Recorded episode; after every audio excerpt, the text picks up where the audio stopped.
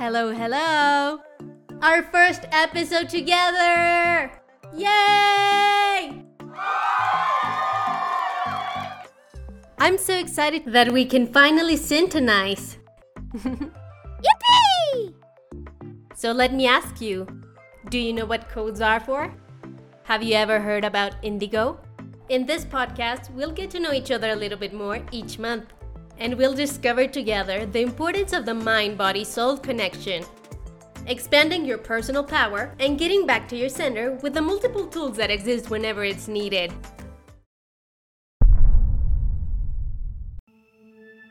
Let's relearn to have faith towards ourselves, to listen to ourselves, and to recognize that we all have something to give and to share, inspiring and motivating, knowing that we're all binded.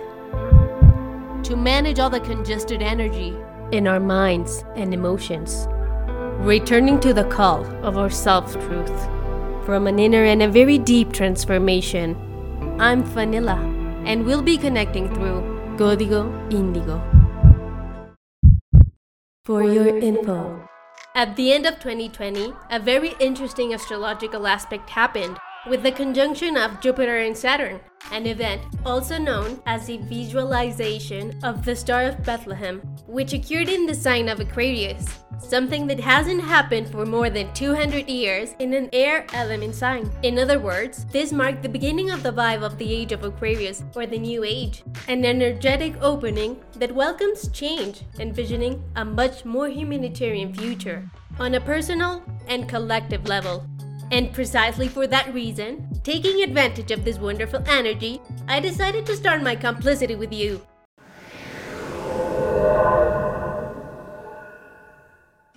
All that said, this is why I chose the name of this podcast.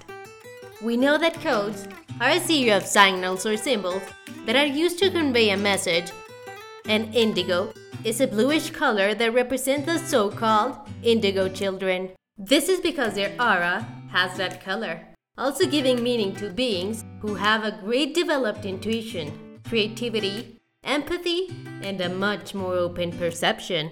With a mental and spiritual advance that they guide through their higher state to help transcend the evolution of other beings and the current of the New Age or Age of Aquarius, an era that expresses the awakening, all about consciousness.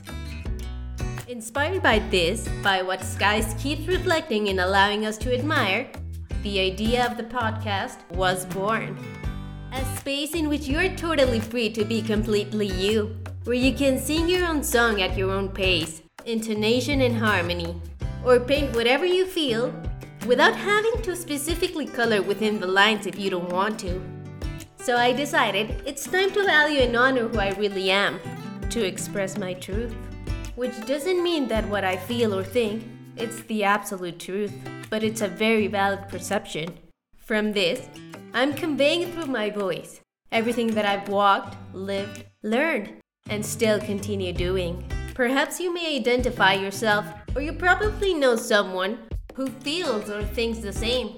Or maybe this could generate greater understanding and affinity. Or who knows, maybe tomorrow someone could also be inspired to authentically express how life feels throughout their perception and speak their truth.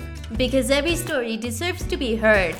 There's a saying She looked at herself at the mirror and decided to be remembered as wildly insane and as a freedom fighter. Because being acquiescent and completely sane no longer suited her. I once read something with which I felt much identified. Quoting Carl Gustav Jung, as a child, I felt myself to be alone, and I am still, because I know things and must hint at things which others apparently know nothing of, and for the most part do not want to know. Loneliness does not come from having no people about one, but for being unable to communicate the things that seem important to oneself, or from holding certain views which others find inadmissible. I felt exactly that way when I was a child as well.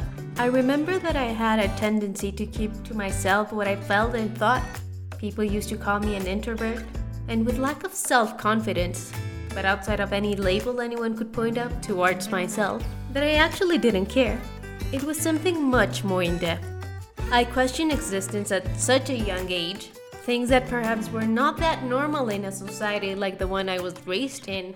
Things like why each being got the physical body in such a specific way, or used to justify people thinking, I understand her way of being.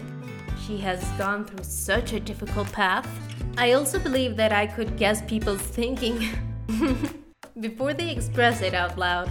As if I could read people, I was able to feel physically what other people felt. But honestly, that I've never shared with anyone at all. I was sure that they would say I had totally lost it. I analyzed and observed people a lot, and still do. But the scenario is totally different now. Today I know that this is known as a highly sensitive and empathetic person, also identified with its acronym HSP. It's basically a person who has great sensory capacity, the ability to feel physically and emotionally, as well to have an intuitive, energetic, and mental way of understanding with another being, absorbing a lot of information from the environment, and I mean a lot. Since then, I discovered and understood the reason of many things, such as some anxiety episodes, somatization, feeling energetically drained, even why I didn't identify with many people around. It was because my perspective weren't exactly ought to be as society defines. A difficult process, but now I go with the flow. During these processes, I connected with people with whom you can feel the magical vibe of matching. Many of them who have similar experiences, other helped me understand this part of myself. They introduced me the term of old soul to be more conscious and able to identify what is not seen with the naked eye but can totally be felt with the other senses. And to protect my electromagnetic field, I've also went to multiple tools such as meditations, western astrology, breathing techniques, among others. All this involves part of my life mission, and now it's also part of Código Indigo. If this helps you understand your processes, if you want to learn about the tools, if this prompts you to honor your soul, if it helps you to transcend, so be it. I want you to know that this is why we are all connected, and that there are many of us who understand the other side of the story. Like we say in Mexico, we understand the other side of the coin. You have an open invitation to come back to yourself and to take your truth without fear of what people may say or if they will judge you from whom you've decided to be. Also, quoting Aristotle, knowing yourself is the beginning of all wisdom. And that is precisely why I would like you to answer a few questions. The first is if you had the option of not worrying about anything and doing whatever on earth you want, what would it be?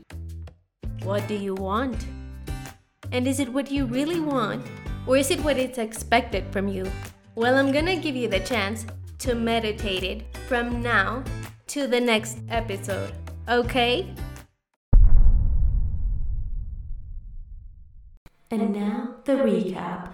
Your power of peace resides within you. Your own thoughts are the personality. The overlap that those thoughts can have may be your impulse or your blocks. They will make you work to become aware of them and recognize your essence. You are the creator of your own reality. There is a powerful force within you calling you to wake up. The sooner you recognize this, the more fulfillment you will have in your life.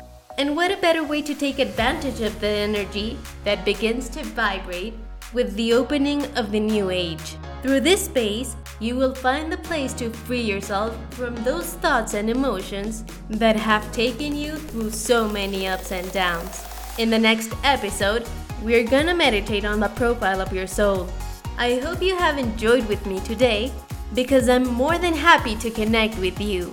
I embrace your soul. Stay tuned. Goodbye for today, reminding you our complicity during each episode, in which you may be ready to return to yourself and catch your breath again.